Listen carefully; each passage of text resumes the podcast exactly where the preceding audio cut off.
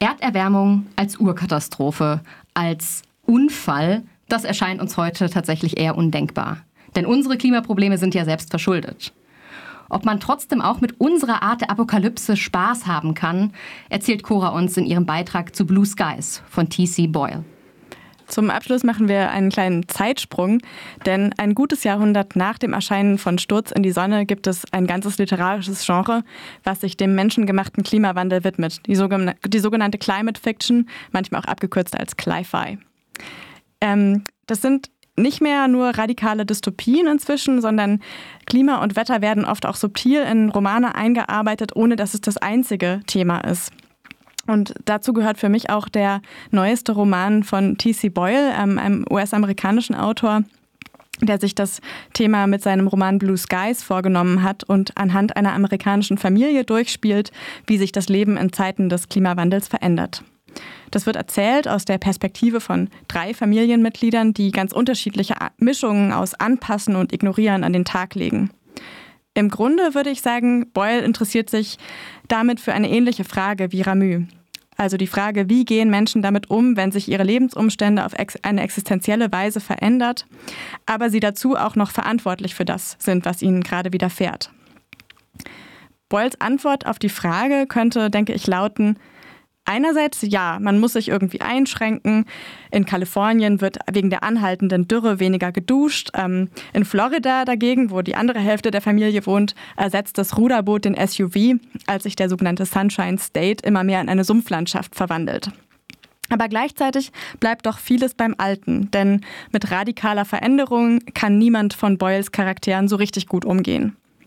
In Blue Skies wird vor allem fröhlich weiter konsumiert.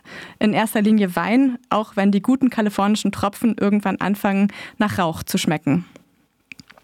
Es geht bei Boyle nicht nur um das Verhältnis zur Natur, sondern konkreter auch immer wieder um das Verhältnis von Menschen und Tieren. Oder vielleicht eher die vielen möglichen Verhältnisse, die es geben kann. Blue Skies eröffnet damit, dass sich die Tochter Cat auf der Suche nach dem passenden Accessoire für ihre Influencer-Karriere einer Tigerpython zulegt, die dann ähm, irgendwann mehrere Meter lang werden wird. Ganz anders Cooper, ihr Bruder, äh, der als Biologe mit einer Mischung aus persönlicher Faszination und wissenschaftlichem Interesse auf die Schmetterlinge blickt, die sein Spezialgebiet sind. Und dann gibt es noch die Mutter Ottilie, die ein Fable für sogenannte Nutztiere hat. Sie pflegt also ihre Honigbienen und experimentiert in der Küche durchaus erfolgreich mit Insekten als Eiweißlieferanten. Damit möchte sie ihr Klimabewusstsein unter Beweis stellen. Aber wenn dann Gäste kommen, gibt es doch eher echte Hackbällchen, um Streit am Esstisch zu vermeiden. Ich fand gerade hier, dass sich auszahlt, dass Boyle aus verschiedenen Perspektiven erzählt und so die unterschiedlichen Formen der Abhängigkeit zwischen Mensch und Tier beleuchten kann und vielleicht auch die Frage aufwirft, wer eigentlich die Handlungsmacht hat. Menschen oder Tiere, der Mensch oder die Natur. Und überhaupt, ähm, glaube ich, die, die, die andere Frage, die da drin steckt, was unterscheidet den Menschen eigentlich als Spezies von den anderen oder was ist der Mensch für eine Spezies? Boyles Charaktere sind jedenfalls nicht die rationalen Wesen, für die sie sich gerne halten, sondern folgen in erster Linie ihren Impulsen und Instinkten, was mal harmlose, mal drastische Konsequenzen hat. Zuletzt die Frage, ob äh, Blue Skies tatsächlich lustig ist, wie jetzt schon einige Rezensenten geschrieben haben. Ich bin mir da nicht sicher und ich fand, es ist in erster Linie absurd ähm, und ein bisschen überdreht. Man braucht auch nicht viel Fantasie, um sich zu denken, dass das mit der Python als Haustier nicht die beste Idee war. Es liest sich ziemlich unterhaltsam, aber gerade das wäre auch eine Kritik aus meiner Sicht.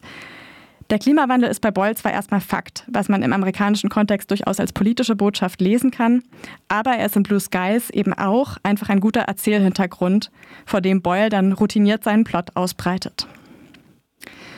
Bei der Übersetzung, die quasi zeitgleich zur englischen Fassung im Hansa Verlag erschienen ist, ähm, gibt es den ein oder anderen Gag, der auf Deutsch nicht ganz so gut funktioniert. Ich möchte loswerden, dass Schlangen im Flugzeug einfach nicht das gleiche Witzpotenzial hat wie Snakes on a Plane. Ähm, trotzdem würde ich sagen, ähm, Blue Skies ist ein gutes Sommerbuch, was man ähm, an ein paar Nachmittagen weglesen kann. Ähm, am besten allerdings mit einer Möglichkeit zum Abkühlen irgendwo in der Nähe.